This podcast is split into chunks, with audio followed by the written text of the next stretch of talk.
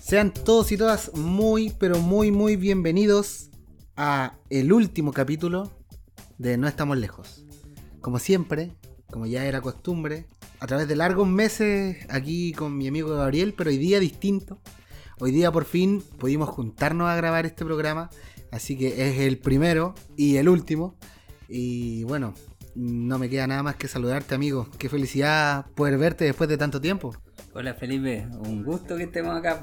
Lástima que sea el último capítulo, pero eh, sin duda siempre va a ser un agrado poder compartir contigo, compartir con la gente. Eh, espero que sinceramente este programa le haya servido a algunas personas eh, que, como nos comentaban nuestros auditores en algún momento, pequeñas cosas que rescataron de las conversaciones que nosotros, nosotros propusimos.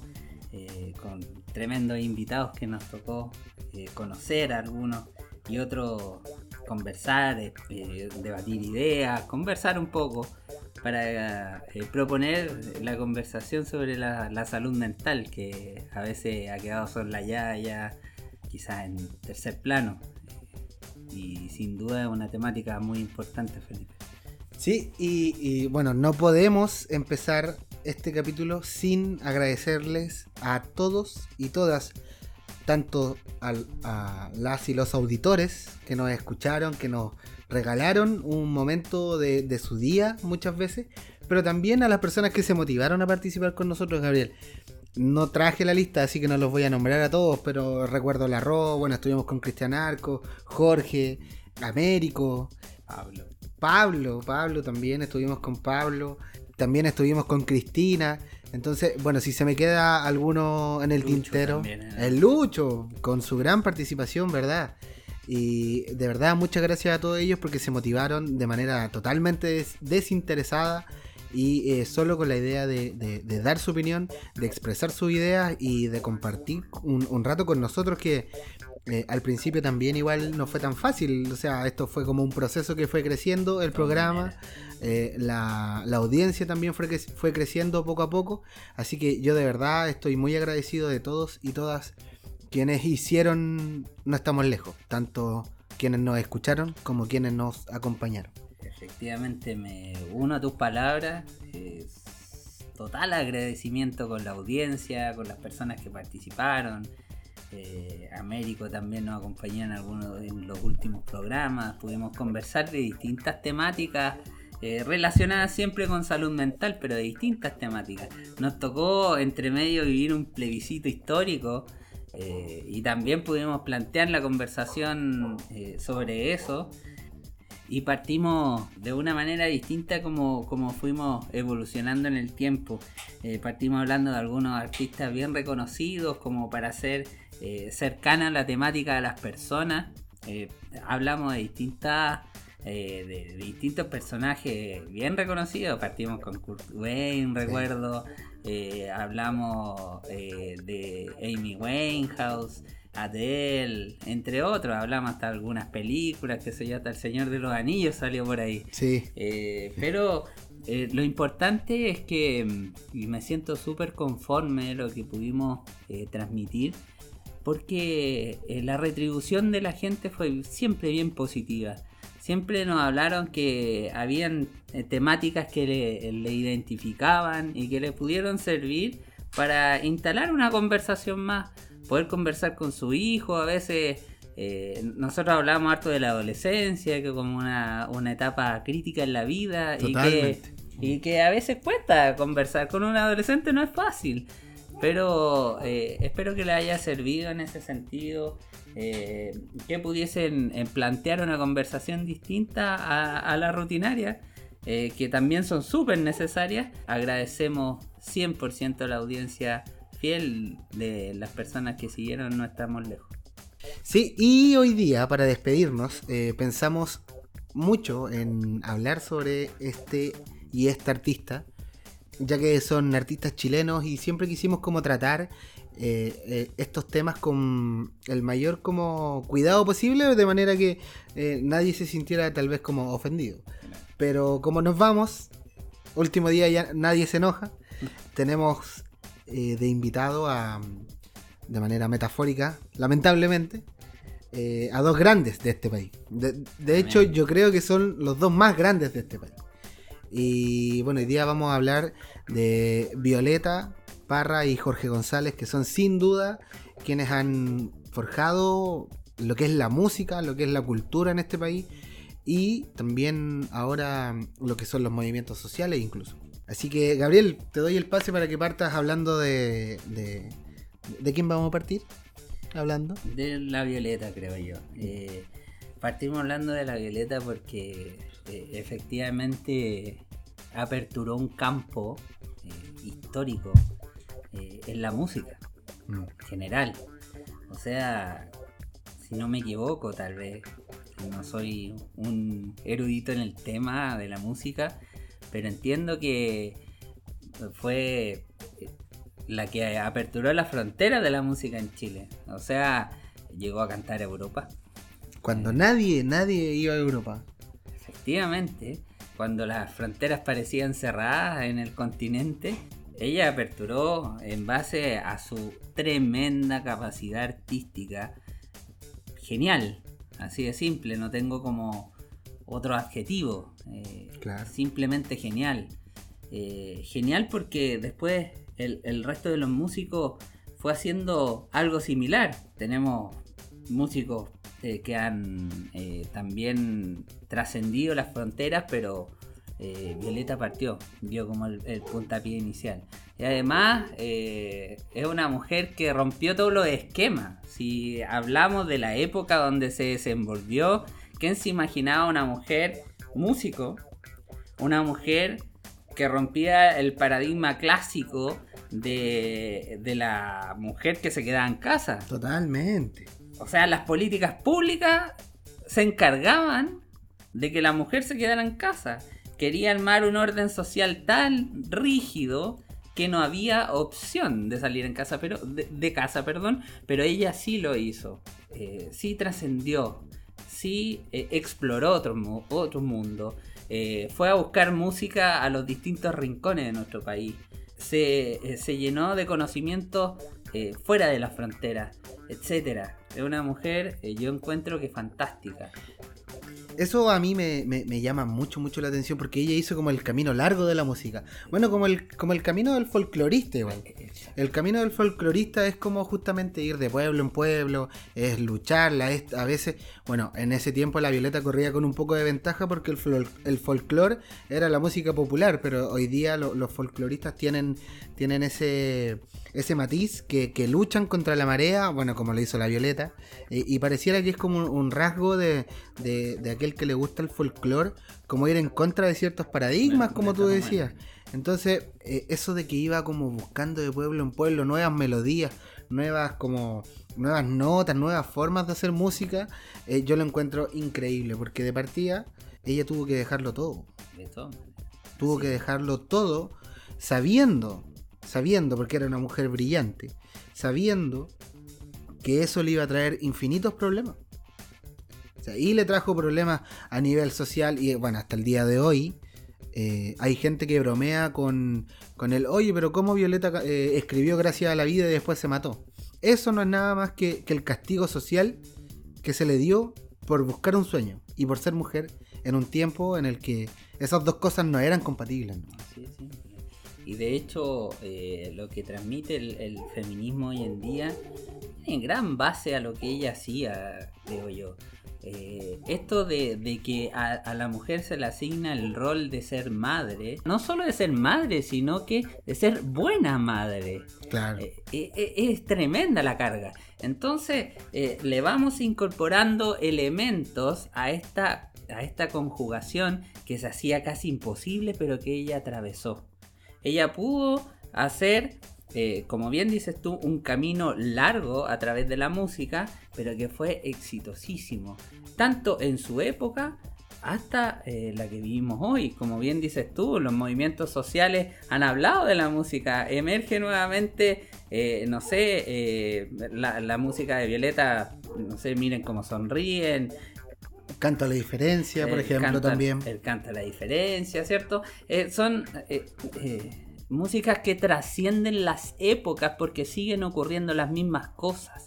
Porque el control social de nuestro país, que sin duda es rígido, y que está siendo permeado hoy con eh, la posibilidad de construir una nueva constitución, ha dejado eh, a la mujer en un segundo plano. Y eso no puede ocurrir. Eso no puede ocurrir y eh, Violeta cantaba la diferencia. Para salir de ese paradigma. ella no tenía por qué dedicarse todo el día a estar criando a sus hijos ella salía a buscar el pan a la calle, iba a la estación, ¿cierto? Al bar de estación a, tocar a distintos bares, a hacerse sus lucas. Mm.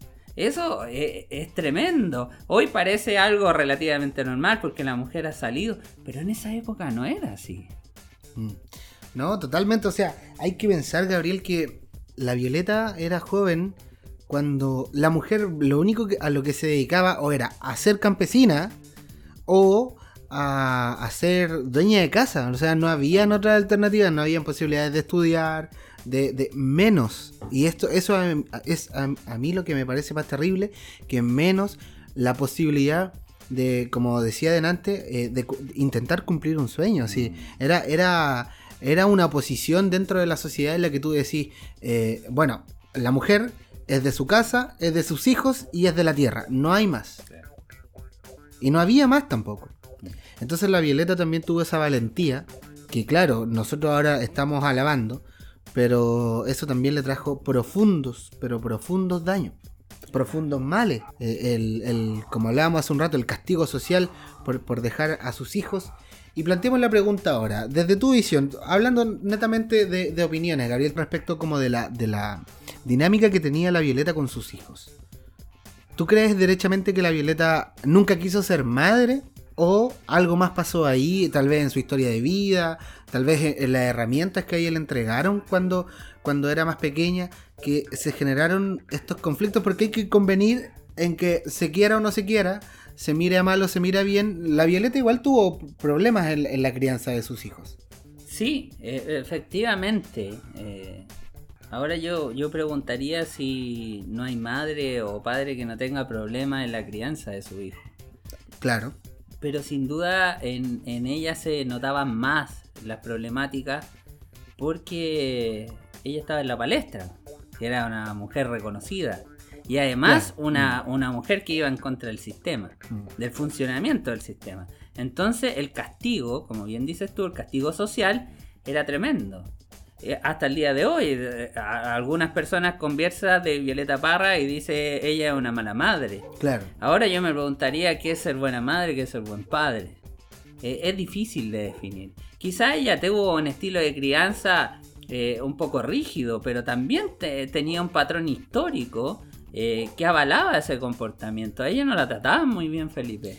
Claro, y era como un poco trayendo a colación algunos, uno de los capítulos anteriores, donde hablamos de la violencia o, de las dinámicas, cómo está, cómo la violencia iba creando dinámicas que al final se terminaban repitiendo. De todas maneras, se van aprendiendo esos patrones de relación. Si nos vamos a la teoría del apego, eh, lo más probable es que se repitan ciertos patrones de apego.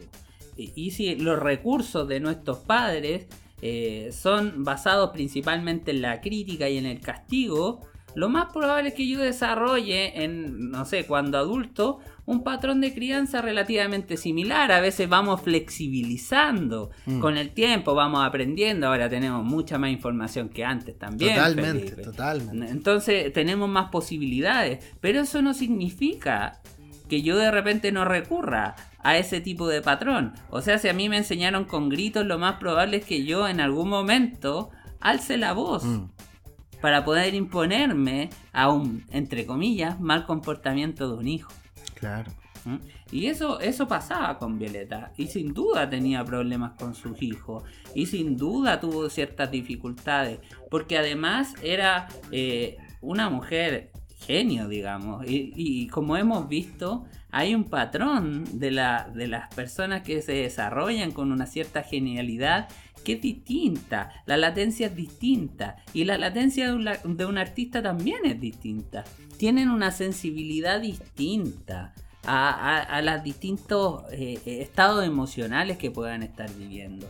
Eh, por lo general los viven de manera más intensa. Porque ellos desarrollan una creatividad distinta y tienen que tener una sensibilidad distinta hacia eh, las emociones que van persiguiendo. Entonces, por lo general las viven de manera más intensa. Algo nos hablaba Pablo también, cómo, cómo el artista va eh, desarrollando esa área. Y, sin duda que acá ocurría. Y sin duda que eh, le generaba algunas dificultades a nivel familiar. no obstante, yo me pregunto si lo que hacía Violeta no tenía que ver con querer a sus hijos. Yo creo que sí. Yo creo que efectivamente quería a sus hijos. Eso de ir a buscar el dinero afuera. Claro, sí, eh, totalmente. Para, el bienestar familiar, sin duda su pensamiento estaba puesto en el bienestar de los hijos. Eh, no sé si es muy distinto a una persona que pueda tener más recursos, ¿cierto? y que pueda tener un mayor control de sus impulsos, tal vez. Pero ella con, su problemática y con su talento, de todas maneras trataba de hacer lo mejor para su familia. Es que yo creo que ahí está el tema, Gabriel. Eh, eh, diste en el clavo en un punto para mí súper específico que es el tema de los recursos de la persona. No podemos, creo yo, juzgar o medir con la misma vara por ejemplo, una persona que efectivamente tal vez tuvo más acceso a la información cuando en ese tiempo el, acceso a la información eh, estaba totalmente secuestrado, o sea, e, era, era, era en un núcleo, era solo una parte de, la sociedad que efectivamente en ese tiempo tenía el acceso a la información, entonces eso inevitablemente iba a generar que las personas que no tuvieran acceso a esa información generaran menos recursos. De todas maneras. Sí, hoy día la globalización, una de las mejores cosas de la globalización es que tenemos el acceso a la información pero de manera inmediata. Y gracias a eso también se ha empezado, empezado a visibilizar estas cosas, o sea, este mismo programa. Nace gracias a la globalización. Entonces no podemos como intentar, como decía en un inicio, eh, juzgar o, prejuiciar una conducta cuando eh, se tiene tanta tan poca posibilidad de, acceder a, mayores recursos. Cuando tú eh, vienes de una familia donde hay violencia, y aparte que la violencia en esa época está súper, súper, súper naturalizada, no, o sea, no podemos decirle, oye, ¿por qué le pegas a tus hijos si tú ya vienes con 20, 30 años de, una vivencia sobre la violencia? Y, de hecho se conjugan también otros factores. O sea, hoy hablamos del machismo. En ese momento el machismo era imperante, pero 100%. O sea, imagínate, ella tuvo una pareja, no recuerdo si es pareja o marido, eh, que se llamaba Luis Cereceda. Y, Luis Cereceda cuando lo entrevistaban, ella decía, él decía que los problemas en la relación se empezaban como a formar cuando eh, Violeta salía de la casa. Él tenía el ideal que se quedara en la casa a cuidar a sus hijos, pero Violeta no, no le hacía mucho caso, digamos. Pero sin duda, todo esto iba sumando en una creatividad explosiva de ella, pero también mermaba otros procesos de salud mental, porque sin duda lo que le pasa alrededor le va a afectar. O sea, la crítica constante. Nadie, nadie puede estar eh, exento de lo que significa ser criticado de manera constante y continua por, familia, eh, por seres cercanos, por la sociedad, mm. etc. Eso igual va afectando. Entonces ella iba generando ciertos estados depresivos después en la adultez. Sin, sin ir más allá, después tuvo otra pareja que lo conoció por ahí en un viaje. Eh, se enamoró, pero como hasta las patas, como se dice lo conoció, eh, se mantuvieron juntos, eh, tuvieron una relación importante, ahí dijeron que la Violeta abandonó a sus hijos porque efectivamente eh, se fue por amor, qué sé yo, estuvo ahí involucrado con harto tiempo con Gilbert y fue cuando se rompió esa relación que ella se empezaba a construir como una Violeta distinta, mm. ¿cierto? Como una Violeta más dependiente, eh, más cercana, más comprendida, más contenida y esa relación se termina y Violeta empieza a decaer. La Violeta que nosotros eh, conocimos la artista, la maravillosa artista en todos los sentidos, empezó a decaer, empezó a, a hundirse en una depresión tremenda que no pudo solucionar ni con la música. Ella antes cuando tenía estados depresivos agarraba la guitarra y se le pasaba la depresión. Esta Mm. vez no pudo. Esta vez no pudo. Porque quiso construir a una Violeta distinta. Que después se desmoronó. Y se vio sola. Y esa Violeta tomó la decisión de quitarse la vida lamentablemente. Pero independiente de eso, no podemos desconocer el gran legado de esa mujer que nos dejó eh, como experiencia de vida, como experiencia como músico, como artista, que se puede trascender las fronteras, que se puede resquebrajar los sistemas rígidos, que puede luchar por sus ideales. Es una grande.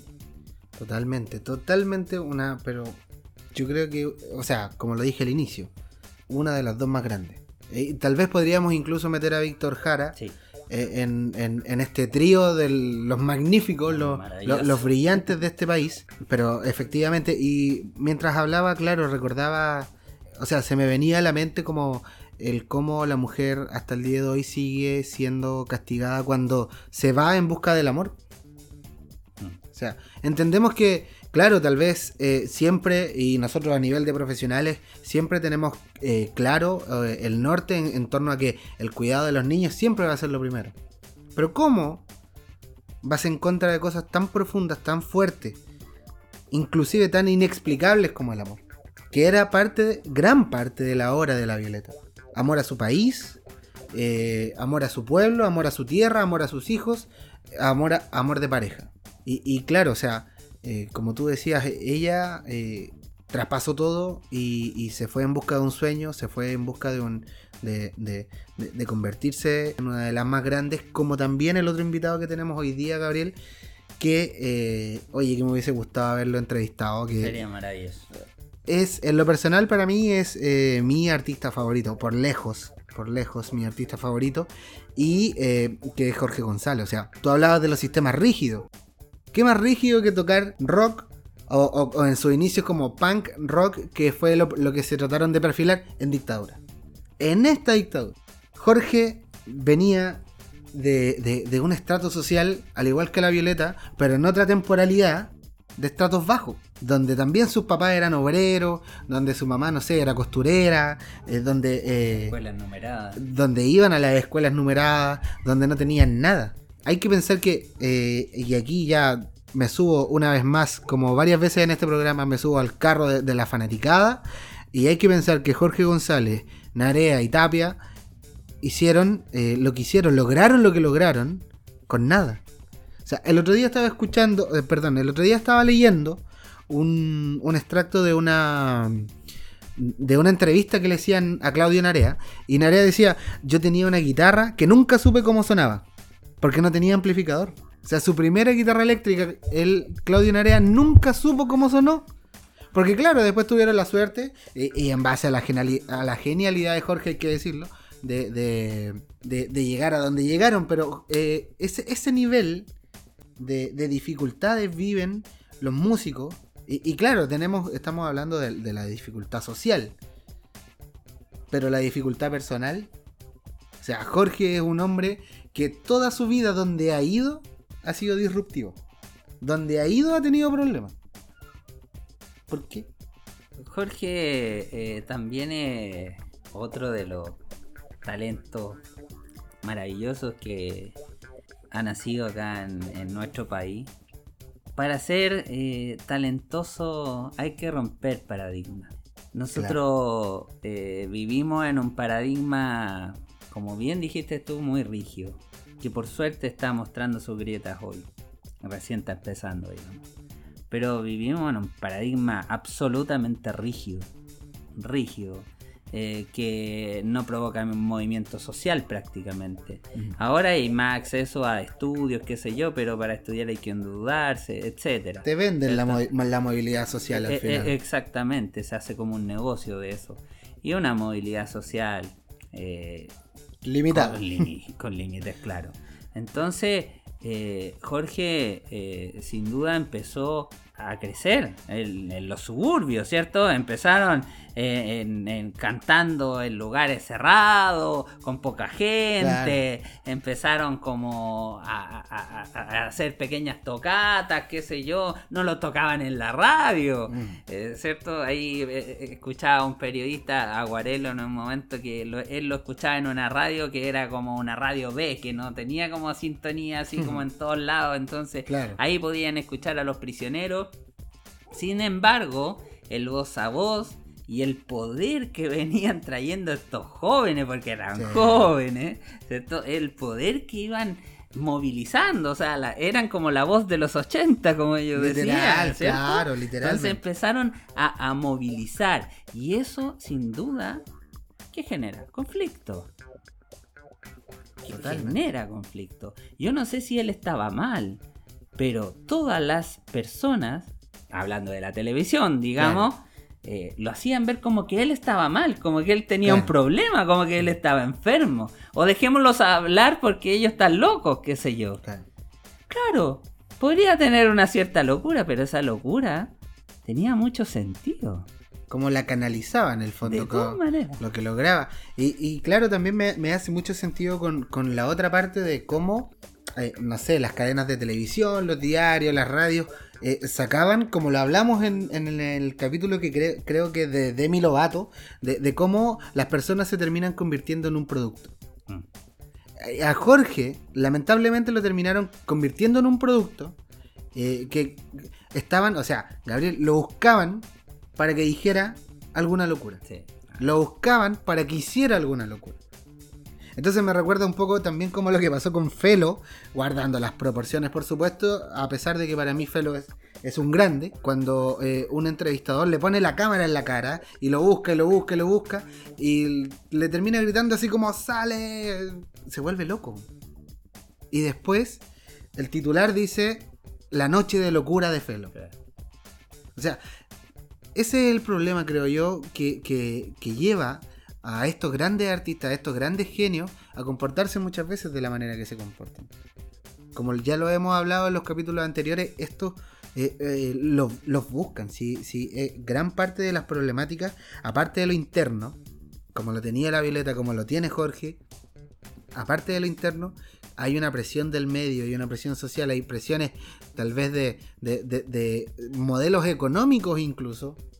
Porque yo pongo a Jorge en la portada de un diario y obvio que ese diario va a vender más.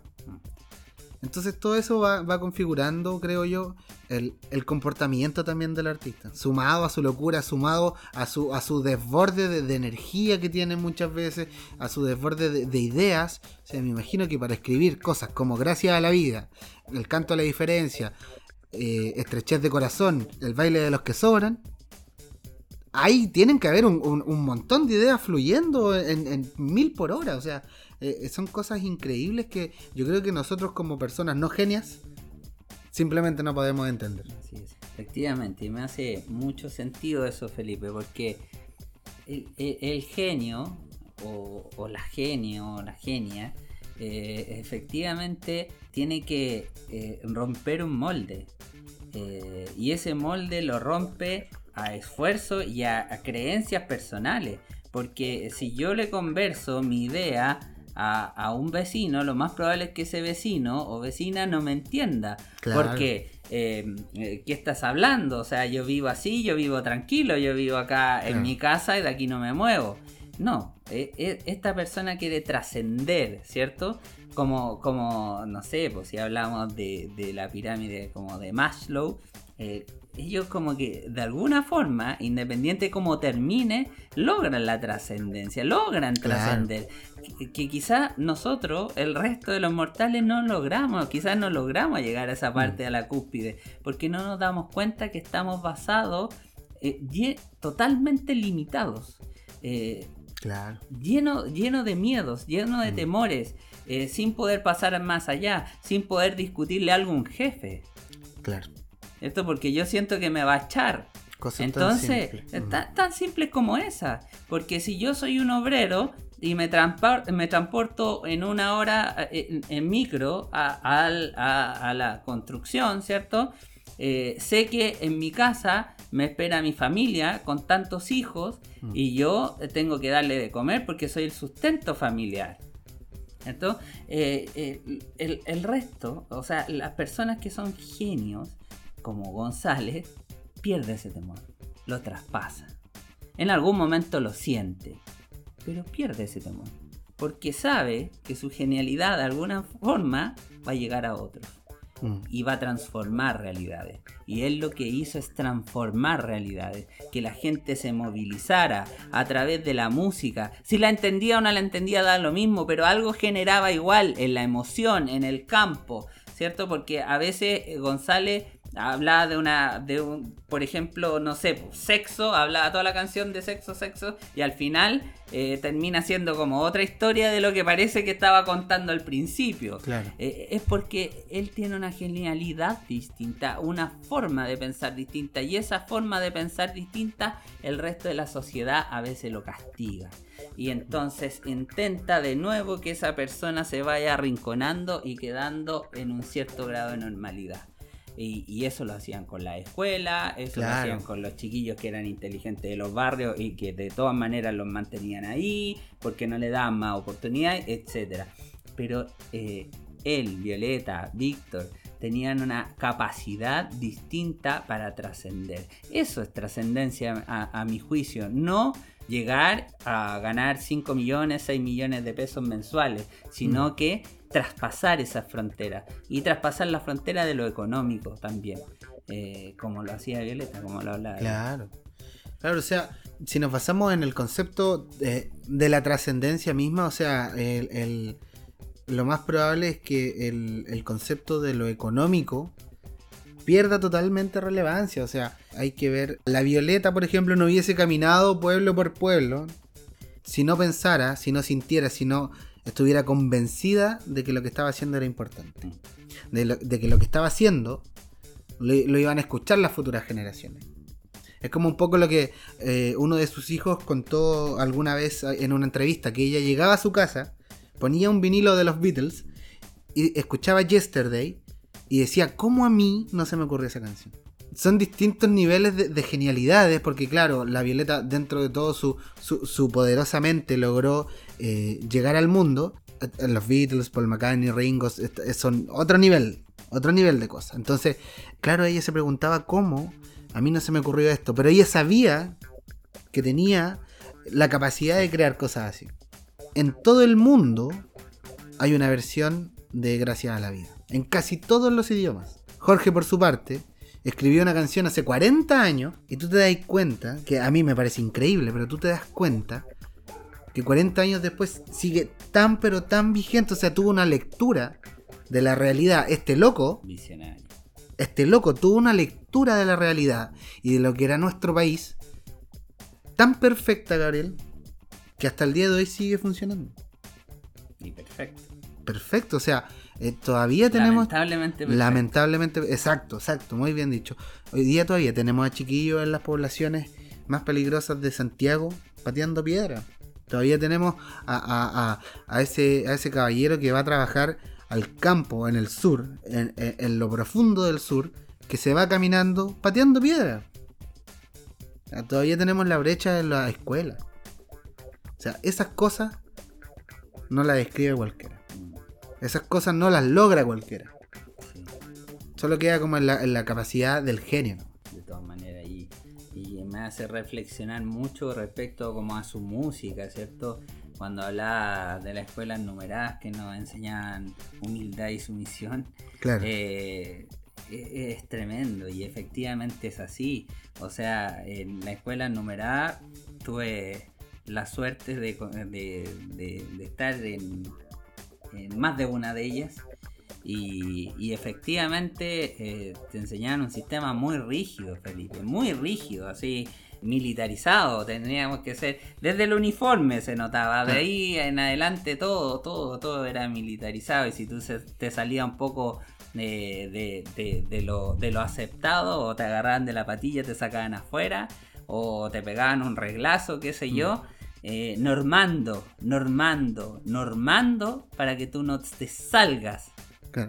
De hecho, de hecho ellos al, al menos lo que pasaba en el colegio numerado que fui yo, a la música, a los que les gustaba música, ¿dónde los metían?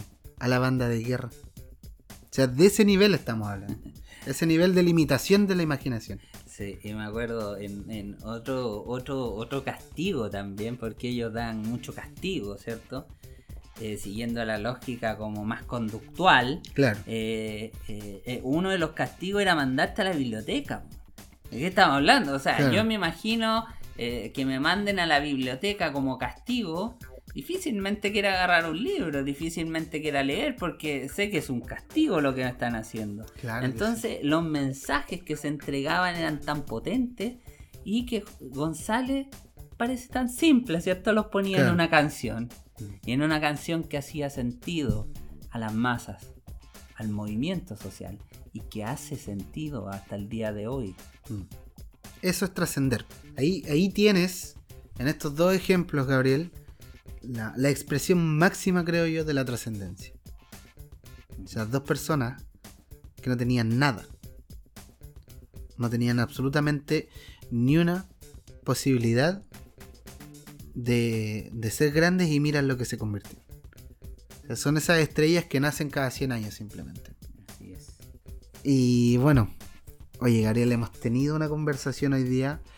Ojalá se nos hubiese ocurrido hacer este proyecto, no en pandemia, digamos. Pero bueno, todo es una cadena y todo forma parte de algo. O sea, si estamos aquí hoy día es gracias a la pandemia y esta idea, si hay alguien escuchando y tiene ganas de, tiene ganas de hacer algo como esto, hágalo. Hágalo, inténtelo. O sea, eh, no se pierde nada, es muy fácil, muy, muy fácil. En cuanto a equipos, me refiero, es muy, muy fácil. Y en cuanto a preparación también, sí. Todo lo que hablamos hoy día lo inventamos, no mentira.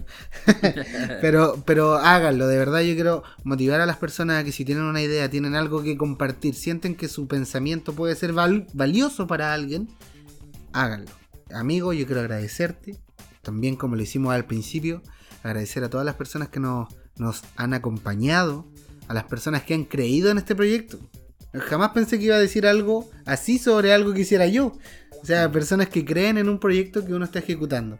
Y eso es sumamente valioso. Yo me voy de verdad muy, muy contento por lo que conseguimos. Porque también af- afianzamos la amistad. Seguimos trabajando juntos.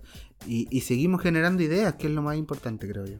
Me voy a agarrar de lo último que dijiste, Felipe. La construcción de ideas es un mundo interno, pero que se configura en el mundo externo. Juan en algún momento eh, habló de la importancia de la importancia del diálogo en las comunidades y efectivamente nosotros lo que promovemos es una conversación, es un diálogo, es un compartir ideas, es un crear ideas en conjunto.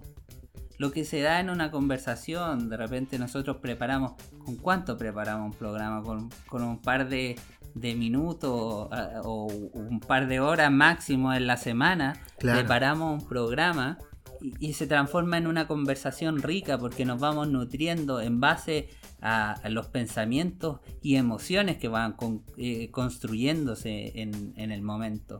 Y eso es lo que nosotros proponemos como no estamos lejos. Eso es lo que nosotros quisimos proponer.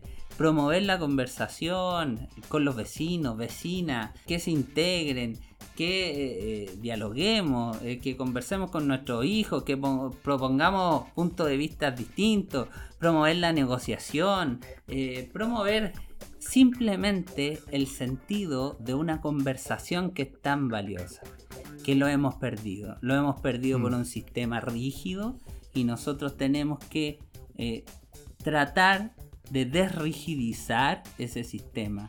Y ese sistema se puede permear con conversaciones, se puede, convers- eh, se puede permear con ideas, se puede construir de manera distinta. Podemos rescatar algunos aspectos positivos que sí tiene el sistema así. No todo es nefasto. No Claro. imaginemos, no estaría, no existiríamos si fuera todo nefasto. Claro. Tiene algunos aspectos positivos. Pero también tenemos que construir realidades distintas. Y eso se genera a través de las conversaciones. Se genera a través de eh, comprender mi mundo interno. La salud mental es harto del mundo interno, de qué es lo que estoy viviendo, de cómo lo vivo y además lo externalizo en una conversación. Si nosotros externalizamos lo que yo estoy viviendo adentro, quizás construyamos algo mucho más rico. Totalmente. Así que eh, realmente eh, agradecido de este espacio, eh, de este momento. Lo hicimos con harto cariño. Ojalá le haya gustado a la gente que nos siguió. Espero que, aunque sea con una idea, hayamos aportado. O, o quizá, por lo menos, las personas que no les gustó el programa también tengan un pensamiento crítico de, cómo enfrentar la situación y quizás eh, no necesariamente nosotros vamos a tener una verdad ni una razón. Totalmente de acuerdo. Eh, eh, pero a través de esto, de la instauración de conversación, una persona se puede dar cuenta si está de acuerdo o si no está de acuerdo y eso es muy valioso. Así que agradecer a todas y todos los que nos siguieron, niños, jóvenes, adultos, adultas, ¿cierto? Que nos siguieron en nuestro programa. No tengo más palabras, Felipe. Realmente muy agradecido, un muy lindo proyecto. Eh, creo que he salido mucho más nutrido de este, de este programa si lo ponemos de cuando inicié. Así que muchas gracias, amigo. Sí, no, sumarme a, a tus palabras de agradecimiento a todas las personas que nos han escuchado, como dije al inicio también, a las personas que nos acompañaron, que compartieron sus conocimientos en una sociedad tan, tan individualista, tan unipersonal muchas veces, que vengan personas a compartir sus conocimientos, de verdad que yo estoy muy agradecido. Y bien, hoy sí es verdad, esto fue No estamos lejos. Muchas gracias.